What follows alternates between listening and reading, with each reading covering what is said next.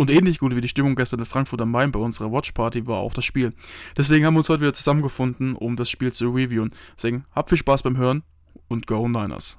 Herzlich willkommen zu einer neuen Episode des Niner Empire Germany Outside Zone Talks, deinem deutschsprachigen 49ers Podcast. Viel Spaß beim Hören und Go Niners!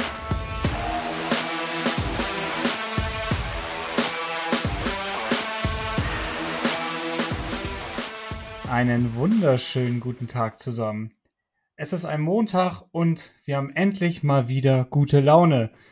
Auch wenn es in den meisten Teilen Deutschland etwas regnet oder ziemlich doll regnet, es dunkel ist, haben die 49ers uns doch einen kleinen Lichtblick geschenkt und nach drei Niederlagen in Folge und jetzt mit der Bye Week im Rücken gestärkt. Äh, ja, schon dominanter Sieg eingefahren in Jacksonville bei den Jaguars äh, mit einem 34 zu 3 Sieg und ähm, wir stehen jetzt bei 6 und 3. Dieser Sieg war auch nötig, um ja in unserer Division ja die Pole Position zu behalten. Das Ganze wollen wir ja für euch nochmal aufarbeiten. Und dafür habe ich mir zwei Gäste eingeladen. Das ist einmal der Lukas. Grüß dich, Jan. Ja, hallo. Und Moritz. Grüß Gott. Ja, Jungs, ne? Ihr wart in Frankfurt, ich habe es leider nicht geschafft, war sowieso happy, dass ich es überhaupt pünktlich zum, zum Kickoff geschafft habe, mir das Spiel in Ruhe anzuschauen. Aber einmal für mich und für diejenigen, die es vielleicht auch nicht geschafft haben, bei der großen Watchparty mit dabei zu sein, fasst das doch gerne mal ein paar netten Worten zusammen.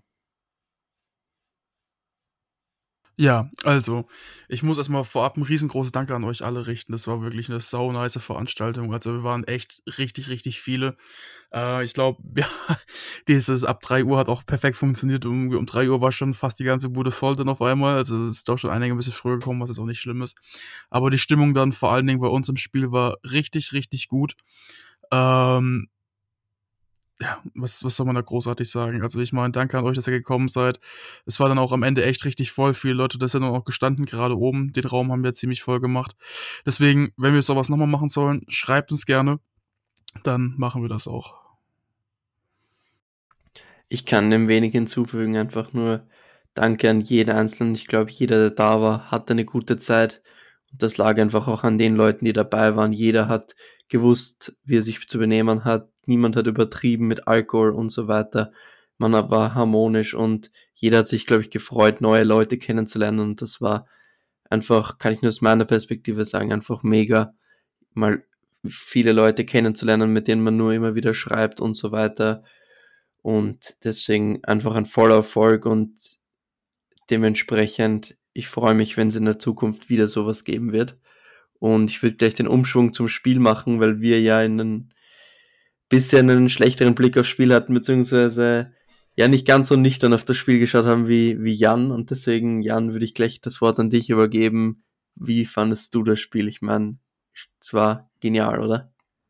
Ja, auf jeden Fall. Ich denke mal, hätte man einen Wunsch frei für, für diesen Spieltag, ähm, hätte es nicht viel anders ausgesehen. Also das, da hat wirklich alles funktioniert. Das hat man sich so ein bisschen erhofft, dass es ähm, so aussehen könnte. Und ähm, man, also ich persönlich ging sowieso mit, mit schon einem sehr guten Gefühl, anders als die letzten Wochen, kann auch gar nicht sagen, warum, warum das jetzt so der Fall war, aber ich hatte echt ein ganz, ganz gutes Gefühl, dass das ähm, schon erfolgreich ähm, ausgehen kann für uns. Und aber dass wir so dominant auftreten, gerade auch in der, in der Defense, dass das ähm, ja jedes Rädchen da schon fast ins andere gegriffen hat und man ja bis auf ein, zwei kleinere Momente doch sehr fehlerfrei agiert hat. Und natürlich tat das gut, dass er gerade auch in der Offensive, denn ähm, Debo wieder dabei war und Trent Williams vor allem, ähm, da sah das schon ganz anders aus und es hat echt wieder Spaß gemacht zuzuschauen. Und man hat auch, das habe ich auch in einer oder anderen Gruppe während des Spiels geschrieben, man hat gleich von vornherein diese Energie einfach gemerkt, die vielleicht in den letzten Wochen ein bisschen gefehlt hat. So zumindest kam es mir so vor. Und ähm, wenn wir natürlich mit einem Opening Drive gleich in Führung gehen, dann spielt uns das gerade uns sehr an die Karten und ich bin immer noch ein bisschen geflasht. Ähm, auch gerade wenn wir nochmal die andere Seite des Balls nehmen, ey, wenn du da Chase Young und Nick Bosa zusammen siehst, äh, sag mal, da denkst du, du bist bei äh, Cheatest bei Madden oder was weiß ich. Das ist schon echt sehr krass, die dann auch mit dem Buckeye Sandwich da bei Trevor Lawrence und ähm, das hat schon echt Bock gemacht, muss ich echt sagen. Bin echt sehr, sehr happy. Und ich denke mal, euch geht es auch nicht viel anders. Ja, also ich meine, wir haben das Spiel jetzt leider ja nicht ganz so richtig immer verfolgen können, weil auch das mit der Bildschirmsituation immer, wenn viele Leute da standen, ein bisschen schwierig war. Aber das, was ich gesehen habe, bei mir ging es sogar noch zum Teil, das war einfach bockstark. Also du hast es gerade angesprochen, das hat so viel Spaß gemacht zuzustehen. Und wenn ich ganz ehrlich bin, ich habe so eine ähnliche Sache in der Tat eigentlich schon halbwegs erwartet, weil ich wusste, hey, diese ganzen kleinen Fehler, die wir in den letzten Wochen gemacht haben, die uns die Spiele ja immer gekostet haben, weil es war ja nicht, dass wir irgendwie jetzt grundlegend scheiße waren auf einmal, so, es waren einfach so Konzentrationsfehler. Die sind halt gerne mal mit so einem, mit so einem Schnipser weg. Ähm, und das hat man einfach gestern schön gesehen. Einmal Fokus, der Brock Purdy hier, der irgendwie sein Feld umgemäht hat, äh, um, umgepflügt hat. Das hat scheinbar ein bisschen was gebracht. Äh, hatte dann auch mit der, äh, mit der Jaguars Defense, die hat er auch kurz umgepflügt. Deswegen, ich, ich kann mich da nur anschließen. Es war einfach ein totaler Sieg auf allen, in allen drei Ebenen des Spiels. Also Offense gesiegt, Defense haben wir die komplett zu Grund und Boden gemacht. Special Teams war eigentlich auch recht stabil. Klar, das ist jetzt, der ist die Sample Size ein bisschen niedrig, ne? Dann war ein richtig guter Punt dabei, aber ihr wisst, was ich meine, denke ich mal alle. Deswegen, ähm, wir, wir können es gar nicht perfekter sagen. Und du hast es gerade angesprochen, die Kombination Chase Young, Nick Bosa, das macht richtig, richtig Bock. Äh, richtig Brock. Wenn wir schon in der Defense sind, Jan, ich würde dich mal fragen, weil wir immer wieder vor Ort den Witz gemacht haben, alles nur, weil Steve Wilkes jetzt an der Sideline sitzt, hat, der hat uns also steht, der hat uns Leben eingehaucht und so weiter. Wie viel davon glaubst du ist wirklich wahr? Und wie viel davon ist Dante Johnson, der einfach bei einem Workout war unter der Woche? Ähm, ich denke auf jeden Fall äh, das Zweitere, dass äh, Dante den Jungs dann noch mal ein paar Sätze mitgegeben hat, aus seiner Erfahrung auch vor allem. Und wenn so eine Legende natürlich vor Ort ist, dann kannst du nur performen. Äh, nee, Spaß beiseite, ne? Oder man, man weiß es nicht, vielleicht war es auch so. auf jeden Fall ist auch eine richtig geile Anekdote. Nee, ähm, äh, ich glaube, Eric Armstead war nach dem Spiel, der gesagt hat, ähm, es hat sich schon ein bisschen was verändert und es aus seinen Augen tat es schon gut, dass Steve Wilkes jetzt an der Seitenlinie war, der auch mal ähm, Auge zu Auge zu den Spielern gesagt hat, hey, das hast du jetzt gut gemacht, mach das weiter so. Und das hat den Ganzen so ein bisschen Leben eingehaucht. Ähm, jetzt kann man sich natürlich fragen, wäre es viel anders gewesen, würde da oben in seiner Box sitzen? Weiß man nicht, ne? Jetzt ist er unten. Er ist natürlich nicht der so emotionale Leader wie seine Vorgänger, das hatten wir auch schon alles besprochen, aber so ein paar Mal hat man ihn schon gesehen, wie er da ja schon dabei war in, in seiner, in seiner Art, ne? Und ähm, da würde ich einfach auf die Worten von Eric Armstead vertrauen. Und ähm, der gesagt, ja, wie schon bereits erwähnt, der gesagt hat, dass das ähm, ja schon was mit den Spielern gemacht hat. Ob es jetzt den aller, allergrößten Impact hat, denke ich mal, wird sich noch zeigen, aber wir können, denke ich mal, soweit alle zufrieden sein. Und Shanahan muss man vielleicht an der Stelle auch mal loben. Der hat sich was überlegt, hat was verändert, auch wenn es vielleicht für uns Außenstehende äh, ja, wenig erscheint. Vielleicht hat es ja doch einen größeren Impact. Das Ganze wird sich jetzt die nächsten Wochen, denke ich mal, auch genauer rausstellen. Ja, also Shannon hatte einen großen Impact vor allen Dingen darin, dass er einmal aufs Feld gerannt ist mit ein paar anderen und dadurch diesen Fumble Return Touchdown versaut ja. hat. ähm, nee, aber jetzt auch Spaß beiseite von Kai Shannon, wirklich. Also, das war auch wieder richtig gut gecalltes Spiel. Ich fand auch, er hat die Mischung zwischen, äh, zwischen Pass, Run richtig gut getroffen dieses Mal. Da haben wir die letzten drei Wochen schon wieder gesehen gehabt, dass er in seine alten Schemata verfallen ist äh, als er dann irgendwann anfängt, bei 2. und 10 mal gerne wieder doch zu laufen, weil es halt einfach die sichere Nummer ist. Ich glaube einfach, dass dieses ganze Teamgefüge sich gut zusammengespielt hat, dass einfach alle, sobald es halt einmal ins Rollen kam, auf einmal auch wieder diesen, diesen Draht quasi gefunden, gefunden haben und sich an, festhalten konnten und der mitgezogen worden ist. Also quasi halt wie so ein roter Faden, der sich das ganze Team gezogen hat. Ne? Proc macht gute Würfe, auch wenn sich Shannon ja gegenüber dem ersten Touchdown, wie wir gestern auch, relativ kritisch geäußert hat. Also eigentlich ziemlich kritisch. Ich glaube, irgendwie Originalton war, ja, das war irgendwie der dümmste Wurf, den er jemals in seiner Karriere gemacht hat, hat halt glücklicherweise funktioniert. äh, zumindest so noch ein bisschen mit Unterton vielleicht dabei. Aber sobald dann halt einmal die, die Steam Machine ins Rollen gekommen ist, also sobald einmal die Maschine gelaufen ist, dann hat es Klick gemacht und es ging immer weiter, immer weiter. Und ähm, ich glaube, das hat man gestern das ganze Spiel über sehr, sehr gut gesehen. Ich glaube, Lukas ist da wahrscheinlich relativ ähnlicher Meinung. Ja, ich fand offensiv hast du einfach gemerkt, wie vor allem, ich glaube, das erste Play des Spiels war es, wo Debo Samuel geht in Motion hinter Quarterback und Running Back.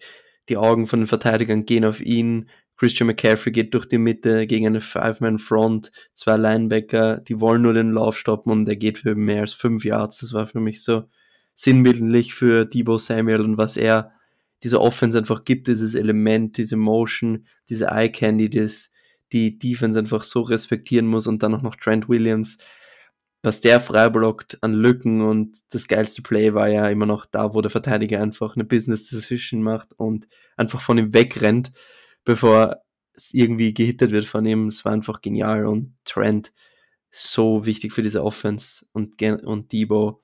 Also, das hat man, finde ich, richtig gesehen in diesem Spiel. Und ja, das zur Offense. Ich meine, O-Line müssen wir vielleicht ein bisschen ansprechen, Moritz. McKivitz, Burford, aber auch John Feliciano, den ich gestern gar nicht bemerkt habe. Und das ist für einen O-Liner immer ein gutes Zeichen, oder? Ja, safe. Also, ich meine, O-Line und DBs haben da irgendwie beide immer so, dass wenn du sie nicht merkst, ist eigentlich gut.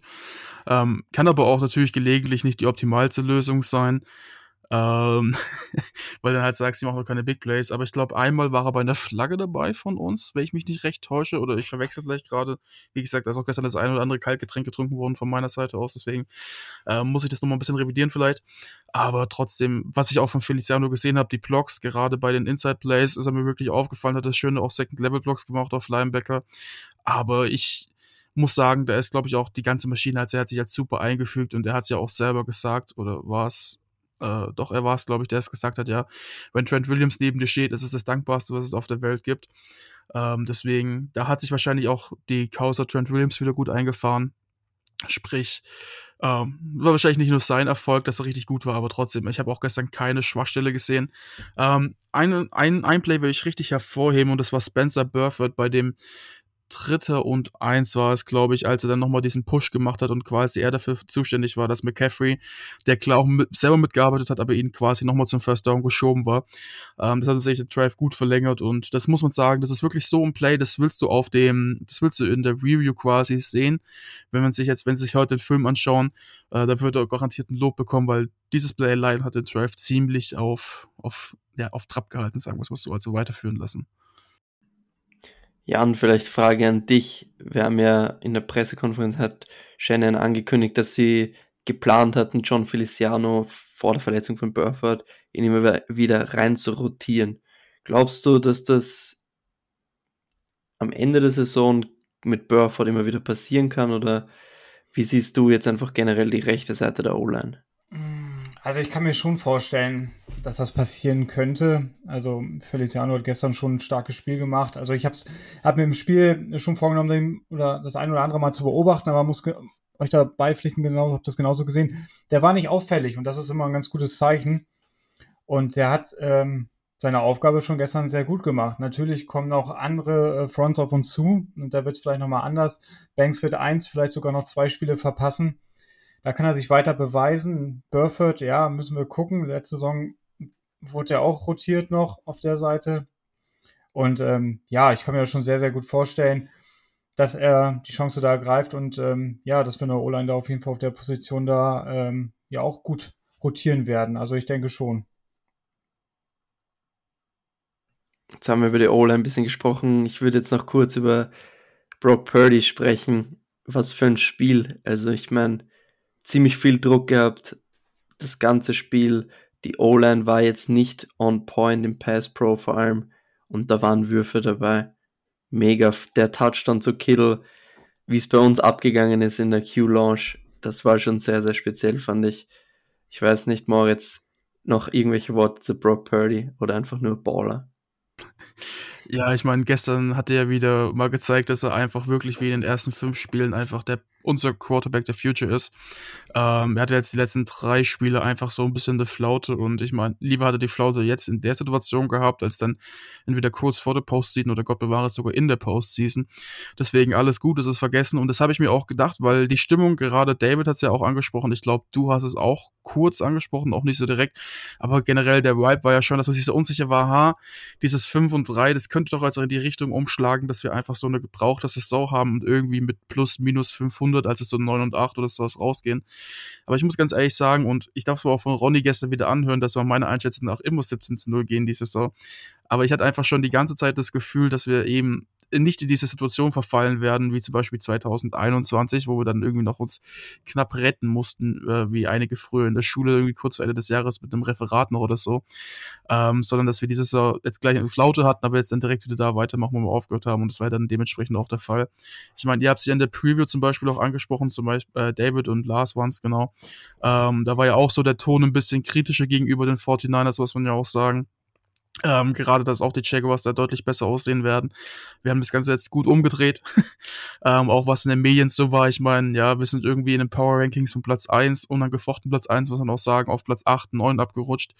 Ähm, je nachdem, welches man natürlich nimmt, plus, minus ein paar Spots. Äh, und wir haben gestern gezeigt, hey, wir hatten jetzt drei blöde Spiele, aber das zeichnet nicht aus, was wir als Team sind. Wir machen jetzt genau da weiter, wo wir davor aufgehört haben und Abfahrt. Und zu Brock Purdy, weil ich jetzt die Frage nicht überspringen wollte, ja, der war gestern auch sehr, sehr beliebt in der Q-Lounge, muss man ehrlicherweise sagen. Ich glaube, da haben uns alle gefreut, dass er einfach so ausgeballt hat, äh, aus, ja, ausgeballt hat, wenn man das so als, ja, Sportzusammensetzung nehmen kann. Und ich werde es einfach nie vergessen, wie wir vor allen Dingen ganz am Anfang des Spiels bei jedem positiven Play, was drei oder vier Yards war, die ganze Bar so sich richtig euphorisch gefreut hat, dass es ein gutes Play war und beim First Down war die Hölle los. das war auch echt, also das war echt ein nicer Abend und ich glaube, das müssen wir in Zukunft wiederholen, weil das hat bestimmt auch so ein bisschen Energie nach äh, Jacksonville gesendet. Ja, auf jeden Fall. Ne? Vielleicht nochmal ein, zwei Sätze von mir zu, zu unserem QB. Und ähm, ich fand ihn gestern auch sensationell gut. Also würde gerade der Touchdown-Pass ähm, auf Kittel, ne, würde das mal Holmes machen, dann würden wir die ganze Woche wieder über nichts anderes reden. Jetzt war es nur in Anführungszeichen Brock Purdy. Und ähm, klar hat er jetzt mal ein oder zwei oder sogar drei etwas schwächere Spiele, aber man darf nicht vergessen, das ist erst sein zweites Jahr. Und er kam auch letzte Saison, wie wir alle wissen, ungefähr zur Mitte erst rein. Also da gibt es schon eine Lernkurve und die hat er auch genommen und die hat er auch erfolgreich genommen. Und gestern auch wieder für 296 Yards geworfen, drei Touchdown-Pässe, Quarterback-Rating von 148,9 und das sah schon wieder sehr, sehr gut aus. Und das äh, stimmt mir auf jeden Fall positiv, dass wir da mit ihm auch auf dem richtigen Weg sind. Und vielleicht gibt es auch nochmal das ein oder andere schwächere Spiel. Ich hoffe natürlich, so wie wir alle, dass das in der Regular Season der Fall sein wird und dass in den Playoffs so eine Performance halt an der Tagesordnung ist. Und ähm, ja, aber gestern hat wirklich alles, alles, fast alles funktioniert gegen einen trotzdem starken Gegner. Das darf man irgendwie auch nicht vergessen. Die Jaguars standen 6 und 2 vor dem Spiel und ähm, waren auch sehr, sehr gut drauf. Ich weiß nicht, ob sie zwei oder drei Spiele davor gewonnen haben. Das habe ich jetzt gar nicht mehr so auf dem Schirm. Aber ähm, ja, zu Brock Purdy einfach, einfach richtig, richtig gut. Ähm, wir hatten es vorher auch schon kurz angesprochen, äh, vielleicht noch für mich nochmal oder die Frage an euch. Wie wichtig ist jetzt, äh, dass Debo wieder auf dem Platz ist, auch wenn er vielleicht nicht angespielt wird, allein schon, dass ein Debo Sammy auf dem Platz steht, wie wichtig ist das? Ähm, die Frage kam gestern auch vom Mike in unserem Live-Podcast, deswegen auch nochmal Grüße gehen hier raus an Mike ich glaube schon, dass Debo wirklich einen guten Effekt hatte und zwar allein, weil du dich jetzt auch auf den Receiver mehr fokussieren musst, der richtig, richtig, richtig ähm, viel Talent hat. Und ich finde auch in seinem Route Running etwas underrated ist. Klar, er ist nicht kein Ayuk im Route Running oder sowas und auch kein Top 20 Receiver nur im Route Running jetzt an sich gesehen. Aber trotzdem ist er halt dann auf jeden Fall besser als ein Ray Ray McCloud. Ähm, aber allein dieser Effekt, auch wenn du diese Plays hast, die ja eigentlich für ihn designt waren, irgendwelche Screens, irgendwelche Short Passes, aber auch mal ein Slant oder so, den er fängt und dann sein Jack Ability rausbringen kann. Das hat man die letzten Wochen vor allen Dingen gesehen, dass dann sein Talent eben, nachdem er den Ball hat, gefehlt hat. Sprich, ein McCloud hat vielleicht mal drei, vier Yards gemacht, aber Debo hätte noch einen Tackle gebraucht und daraus gleich einen First Down gemacht. Das haben wir gestern wieder bei einigen Plays nicht gesehen, auch wenn er jetzt seine Leistung im Gesamtbild vielleicht ein bisschen hintabgefallen ist. Ähm, einfach weil da jetzt zum Beispiel auch ein CMC, auf dem wir bestimmt auch gleich zu sprechen kommen, wirklich, wirklich herausragend gespielt hat. Auch wenn es jetzt vielleicht nicht immer so zu sehen war. Ähm, also phasenweise halt vielleicht die komme gleich drauf, er hat wirklich richtig gut gespielt. Aber trotzdem der Impact auch vielleicht vom Mentalen her für ein Team, dass Debo wieder da ist, der ja auch bei seinen Workouts immer super Stimmung macht. Ähm, ich glaube, ist wirklich wichtig gewesen. Aber dasselbe müssen wir auch fairerweise für Trent Williams sagen, weil er hat, finde ich, echt gemerkt, gerade bei Läufen nach links, aber eigentlich generell bei Unrun Plays, der Effort, den da von Williams kommt, und ihr habt ja vorhin angesprochen, auch mit dem Play, wo er den DB, wo der DB quasi weggerannt ist, quasi schon von selber zum Bus gerannt, das wäre Blindside kennt. Ähm, ja, das, das sind einfach so Impacts und deswegen, ich finde es ein bisschen blöd, vielleicht, dass es die Kritik kommt, dass Brock Purdy nicht so gut gespielt hat, weil jetzt eben wieder alle ein Stück weit healthy sind und keiner mehr verletzt. Aber das muss man halt auch abprallen lassen und ja, genau. Dem ist nichts mehr hinzuzufügen. Ja, dann äh, reden wir nochmal genauer genommen um äh, Christian McCaffrey. Zum Rekord hat es äh, ja gestern nicht gereicht oder hat er ja vorher schon eingestellt. Ähm, ja, war so in die Runde einfach stumpf gefragt, seid ihr da irgendwie enttäuscht oder seid ihr einfach froh, dass es ja in Anführungsstrichen jetzt vorbei ist? Ja, ich glaube, jeder, der vom Fernseher saß, hat irgendwie gehofft, so dass McCaffrey am Schluss noch in die Endzone kommt. Also wir waren ja auch in der Bar sehr gespannt und haben geschaut und gehofft, aber es hat dann doch nicht sollen sein. Ich meine, jeder, der das Spiel gesehen hat, bei diesen vier Downs an der Goal-Line, jeder wusste, wer den Ball bekommen wird. So ist dem auch die Defense der Jaguars und deswegen, ja, ich meine, der Rekord ist jetzt vorbei. Wie nötig es war, das da so zu forcieren, weiß ich auch nicht. Ich meine, lustig war es zum Anschauen, jetzt wo er sich nicht verletzt hat und wo nichts passiert ist, aber hätte halt auch dumm ausgehen können. Ich meine, es war eine klare Führung. Jordan Mason, Elijah Mitchell hätten auch vielleicht ein bisschen Spielpraxis unter Anführungszeichen, beziehungsweise Live-Raps würde man es im Football eher nennen, brauchen können und deswegen weiß ich nicht, ob es unbedingt nötig war. Aber es hat auf jeden Fall nochmal ein bisschen Spannung ins Spiel reingebracht, weil die war schon so ein bisschen draußen. Ja, ich würde da vielleicht ein bisschen einhaken. Ich gehe da mit dir auf jeden Fall mit allein die Sache würde ich vielleicht, ich würde bei einer Sache vielleicht ein bisschen entgegensprechen. Und zwar bei diesem Verletzungsgefahr, äh, jetzt bei den letzten vier Plays, wo er drin war, oder vielleicht auch die Plays davor noch mitgenommen. Klar, die Verletzungsgefahr ist da, ist nicht von der Hand zu weisen, aber trotzdem geht es dabei halt auch um ein bisschen mehr. Wenn er diesen Touchdown-Rekord von 18 Spielen hintereinander jetzt alleine haben würde, ähm, dann würde es vielleicht auch für ihn persönlich jetzt in Zukunft in den nächsten fünf bis zehn Jahren, wenn es dann irgendwann mal um die Hall of Fame-Diskussion geht, auch schon ein gutes Stück weiterhelfen und er hätte den Rekord auch noch weiter ausbauen können. Ähm, ich denke mal, das ist einfach so ein so ein Geschenk eigentlich vom Team sein soll, auch von Kai Shannon vor allen Dingen, dass man sagt, hey, McCaffrey hat uns so viel gebracht, er hat wirklich unser ganzes Team neu aufgesetzt quasi. Ohne ihn wären wir nicht da, wo wir jetzt sind und auch letztes Saison nicht da gewesen, wo wir letztes Saison waren. Ähm, auch wenn es in blöder Weise nicht funktioniert hat. Und dann sagt man halt, okay, hey, äh, weißt du was, Verletzungsrisiko, ja, könnte passieren. Vielleicht hat auch irgendein Jaguars Defender die Schnauze voll und sagt, okay, jetzt erstmal recht aufs Knie oder so. Äh, was ja viele eigentlich schon die letzte Zeit immer machen bei bei McCaffrey, also der wird ja schon geheadhunted gefühlt. Aber trotzdem, ich finde, es ist ja irgendwie eine Abwägung zwischen Risk und Reward und ich bin nicht böse, wer sich verletzt hätte, hätte uns klar geärgert. Es ist gut ausgegangen, aber trotzdem, irgendwann, es gibt ja halt doch mal die Punkte, wo so kleine individuelle Erfolge auch zählen. Wir erinnern uns vielleicht 2018 in der Saison dran, wo George Kittle dann im letzten Drive auch nochmal, eigentlich war es auch relativ unnötig, ähm, die ganzen Pässe bekommen hat, um diesen All-Time Receiving Record für Titans zu knacken, damit 1377 Receiving Yards in der Saison. Da hättest du auch sagen können, okay, hey, nimm den doch von Feld oder was weiß ich, auch wenn der Spieler noch relativ knapp war, wenn ich mich recht entsinne, ich weiß es nicht mehr genau. Oder du hättest halt nicht so sehr targeten müssen, wie wir es getan haben. Aber im Endeffekt, das zählt halt im Football leider auch, äh, zum Glück auch. Ähm, und auch wenn es zu 99% ein Teamsport ist, sowas muss man halt auch mal dann zelebrieren und seinen Spielern gönnen. Ähm, deswegen, ich gehe zu 99% mit dir mit. Ich finde nur, dass man das auch wirklich gerechtfertigt so sehen kann. Ja, dann lass uns mal auf der anderen Seite des Bytes gehen zu unserer Defense. Ähm, ja, man hat von Steve Wilkes natürlich ähm, ja schon gefordert, dass er ein bisschen an die äh, Stellschrauben dreht, ein bisschen eine kleinere Veränderung ähm, ja, umsetzt. Ähm, die eine große Veränderung war natürlich, dass wir jetzt äh, Chase Young mit an Bord haben und ähm, dass er auch Embry Thomas wieder reingeworfen hat. Zu dem kommen wir vielleicht gleich noch zu sprechen oder könnt ihr denn ähm, gleich mit, ähm, mit in euren Take mit reinpacken. Aber erstmal, wie habt ihr Chase Young gesehen? Das war schon ein erfolgreiches Debüt, oder? Ich glaube, jedes Spiel von einem Defensive End, wo einen Strip Sack macht und mehrere Pressures hat, ist ein gutes Spiel. Diese großen Spieler machen Plays und wenn du so einen Strip Sack dabei hast, den Turnover forciert, das ist schon so ein Play. Ja, das ist dafür, bist, das machen eben diese Starspieler, diese Big Plays in den wichtigen Momenten und das war ein wichtiges Play mit Bosa, es war ein Three-Man-Rush und Bosa und Chase Young treffen sich dann beim Quarterback Chase Young Strip Sack, Bosa recovered. Also da war schon viel dabei. worauf man sich freuen kann. Ich glaube nicht, dass es sein bestes Spiel war, aber im Endeffekt, wie gesagt, Pressures, Strip Sack, was willst du mehr als von einem Defensive End? Ja, vor allen Dingen, ich will auch nochmal wirklich hervorheben, dass das siehst du einfach auch. Chase Young ist halt was ganz, ganz anderes als ein Randy Gregory davor.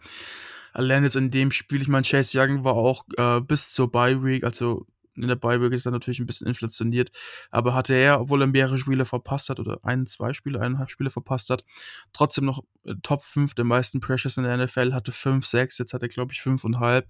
Also du hast halt einen Qualitätsspieler, der auch zu Recht 2020 der Second Overall Pick war, der halt eigentlich ja, wenn es jetzt nicht den Umständen geschuldet war, deutlich, deutlich mehr gekostet hätte. als ich glaube, von einem Jahr oder so hättest du locker einen First-Round-Pick für den bezahlen müssen. Und ich will so, du siehst einfach diese Qualität von dem. Du hast es gestern durchs ganze Spiel hinweg gesehen. Und ich fand auch, finde auch, dass dadurch unsere ganze D-Line auch im, gegen den Run so viel besser geworden ist, weil er jetzt einfach sagen muss, du hast dann neben Bosa eigentlich, wenn dieses Verletzungsthema nicht ist, noch einen perfekten Defense End stehen, den sich eigentlich jedes andere Team als Nummer 1 Defensive End, beziehungsweise als primären Pass Rusher oder wie auch immer wünschen würde. Und wir haben den neben Bosa stehen. Das heißt, du hast ja jetzt legitimate, also du hast ja jetzt ja, du liegst nicht falsch damit zu sagen, du hast mit Bosa einen Top 3 Defensive End. Meiner Meinung nach sogar mit der besten, also Edge Rusher der NFL. Ist diese Saison ein bisschen schwierig zu sagen. Es eine Saison ist immer ein bisschen blöd zu betrachten. Ne? Also mal ist der besser, mal ist der besser. Also Top 3 auf jeden Fall mit Bosa. Ähm, und dann hast du mit Chase Young vielleicht noch einen, der so irgendwo zwischen Top 7 und Top 13 anzusiedeln ist. Und diese Kombination zusammen mit Eric Armstead, der gestern ein gutes Spiel hatte, mit Sharon Hargrave, der gestern ein richtig gutes Spiel hat, hatte, äh, mit Kinlaw, der in seinen Snaps auch echt ein paar ganz gute Sachen gemacht hat, jetzt aus dem Eye-Test heraus oder die genauen Crates zu kennen dahinter. Also da hast du irgendwie schon fünf D-Liner, die richtig, richtig gut performen. Äh, und das kann auch vor allen Dingen diese Tief, die du dann mit Pharrell und Gregory noch hast im Lauf, das ist auch richtig, richtig wichtig werden. Und das sieht man auch direkt darin, dass wir in der ersten Series in der Defense mit der 5-2 gestartet sind. Das heißt, wir hatten fünf D-Liner und zwei Linebacker und dann am Ende in den Third Down sind wir auf eine 4-3 gewechselt. Also, das siehst du schon, was irgendwie Steve Riggs auch so ein bisschen verändert hat, ne? Vor allem Chase Young hilft ja auch einem Nick Bosa. Nachdem Young den Strip-Sack hatte, wurde dann plötzlich bei mehreren Plays Chase Young ge gechippt und Bosa hat dann One-on-One. -on -one. Und wenn das so weitergeht und die sich abwechselnd One-on-Ones verschaffen, dann wird einer durchkommen. Also, wenn Bosa 1 zu 1 ist, öfter mal, nehme ich auf jeden Fall. Und das ist einfach so wichtig, dass die Aufmerksamkeit auch mal von Bosas Schultern geht. Und jetzt ist plötzlich ein Cleveland Farrell nicht mehr im, im, Rampenlicht. Ich fand im letzten Spiel hat er schon sehr viele Flashes gehabt. Ich fand in diesem Spiel war auch gut, also ein, sehr auffällig, auch einen Sack gehabt. Also Gregory auch nicht schlecht gewesen. Also es hilft der ganzen D-Line, wenn jetzt plötzlich ein Cleveland Farrell und dann und ein Randy Gregory deine Nummer zwei Rotational Pieces sind. Also mega hilft für die Tiefe und wird uns auch noch in der Saison vor allem helfen, um die Beine von Bosa und Chase Young frisch zu halten. Ja, auf jeden Fall. Das sah schon gestern sehr, sehr gut aus und macht auf jeden Fall richtig, richtig Bock auf mehr ähm, wie, ähm, ja, wie sich die Verpflichtung am Ende aushalten, müssen wir am Ende der Saison sehen. Ich hoffe, da springt dann ein Ring bei raus. Aber ähm, das hat gestern nochmal richtig, richtig Bock gemacht, das zu sehen. Und auch so die, die, ähm, ja, Bromance, um das fast schon zu sagen, zwischen Young und Bosa, wo sie da einmal auf der Bank zusammen schon ein bisschen gekuschelt haben. Das war auch irgendwie schön zu sehen. Ich meine, ihr waren beide, zusammen in Ohio, haben ja noch zusammen gespielt und wohnen aneinander äh, jeweils an zwei gedraftet, Bosa 2019 und Young, wie gesagt, 2020. Und ähm, ich denke mal, es ist für die auch einfach schön. Ne? Ich meine, NFL ist ein Business und ähm, vielleicht bist du am College noch ein bisschen mehr Buddy und äh, NFL wird halt Business gesehen und dann spielst du wieder zusammen in so einem guten Team. Und wir haben ein gutes Team und ähm, das ist irgendwie auch schön zu sehen und kann jeden anderen auch einfach beflügeln. Und ähm, ich bin da sehr, sehr, sehr, sehr gehypt, was unsere D-Line angeht. Aber das ist so ein bisschen, ähm, ja, in der Positionsgruppe ein bisschen zurückgehen. Wilkes hat ein paar kleinere Änderungen auch vorgenommen. Und ähm, ich habe es eben gerade schon gesagt oder gefragt. Ähm, Embry Thomas rutschte rein, hat, ähm, glaube, 46 Snaps habe ich vorhin noch gelesen, gespielt. Ähm, fast, fast alle Defense Snaps äh, stand da auf dem Platz und erstmal nochmal, er hat ja auch so einen, so ja, schwierigen äh, Stand schon, nicht nur bei uns, sondern generell. Und ähm, die Frage an euch jetzt, wie habt ihr Emily Thomas gestern gesehen? Ja, also ich muss sagen, ich habe jetzt im Spiel gestern vor allen Dingen nicht so sehr auf die Cornerback geachtet, aber allein schon dieses Play, was er hatte, wo er den Strip gemacht hat und danach auch den Fumble noch in die Endzone getragen hat, also die Recovery und in die Endzone getragen. Ähm, das, das zeigt ja schon wirklich einiges von ihm, also was er da für einen Effort dahin gelegt hat. Das ist schon wirklich sehr, sehr gut. Ähm, spricht für mich auch ein bisschen dafür, dass er mehr Playing Time bekommt, weil auch einfach im Training wahrscheinlich zu sehen sein wird, dass er besser performt und wirklich auch die Mentalität hat, dahinter was zu zeigen. In der Coverage, ich weiß nicht, vielleicht habe ich es nicht mehr so ganz eine gute Erinnerung, aber er ist mir nicht wirklich großartig aufgefallen. Er hat ein, zwei Plays zugelassen, aber anders, also bis auf das war es eigentlich relativ positiv, weil er ist einfach gar nicht in der Scheidung getreten, was spricht, also was dafür spricht, dass sein Cornerback, äh, sein Receiver nicht wirklich offen war. Ich glaube, da kann Lukas vielleicht noch ein bisschen mehr dazu sagen. Er ist ja bei DBs eher drin als ich. Aber von mir gibt es ein klares Daumen nach oben. Äh, fand ich sehr, sehr solides Spiel gestern von ihm. Ja, ich war ja immer ein Emery Thomas Kritiker, deswegen ja, es war sicher einer seiner besseren Spieler, aber trotzdem ein Catch zugelassen, etwas tieferen, ich glaube 20 Yards war es auf Kellen Ridley, eine PI über 20 Yards.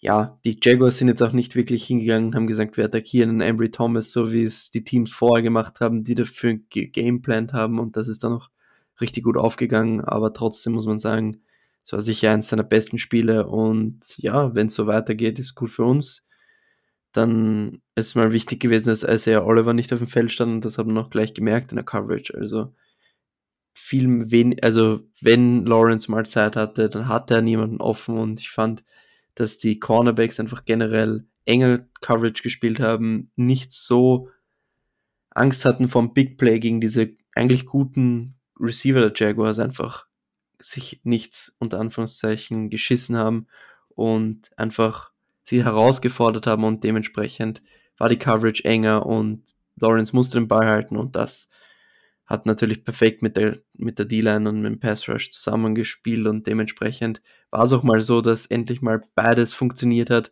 und nicht so wie in den letzten Spielen, dass mal die D-Line gut war, dann war aber schnell jemand offen und umgekehrt, dass die D-Line keinen Druck bekommen hat und dann war nach langer Zeit endlich mal jemand offen. Aber ja, ich bin auf jeden Fall sehr zufrieden mit dem Spiel. Ja, ich denke, so, so geht es uns doch ein. Ne? Ja, zu Embry Thomas. Ähm, ja, große Fehler waren nicht dabei. Ich denke, das war auch wichtig für ihn mal, ähm, ja, schon ja, Spielzeit einfach zu sammeln, um, um auch ähm, mental äh, frisch zu bleiben und halt im Game einfach zu sein, falls mal irgendwas ist und er rein muss. Eine Saison sind es ungefähr bei der Hälfte oder ein bisschen mehr als die Hälfte und da kann auch alles Mögliche passieren. Leistungstief, Verletzung und das ist gut, dass er mal ein bisschen mehr gespielt hat und ähm, ja, insgesamt lief es ganz gut. Wir müssen jetzt gucken, wie es bei Ihnen in der Entwicklung weitergeht und ähm, ja, war insgesamt einfach gut, war natürlich auch der guten D-Line geschuldet. Und ähm, ja, Lukas, du wolltest noch was zu unseren Linebackern sagen.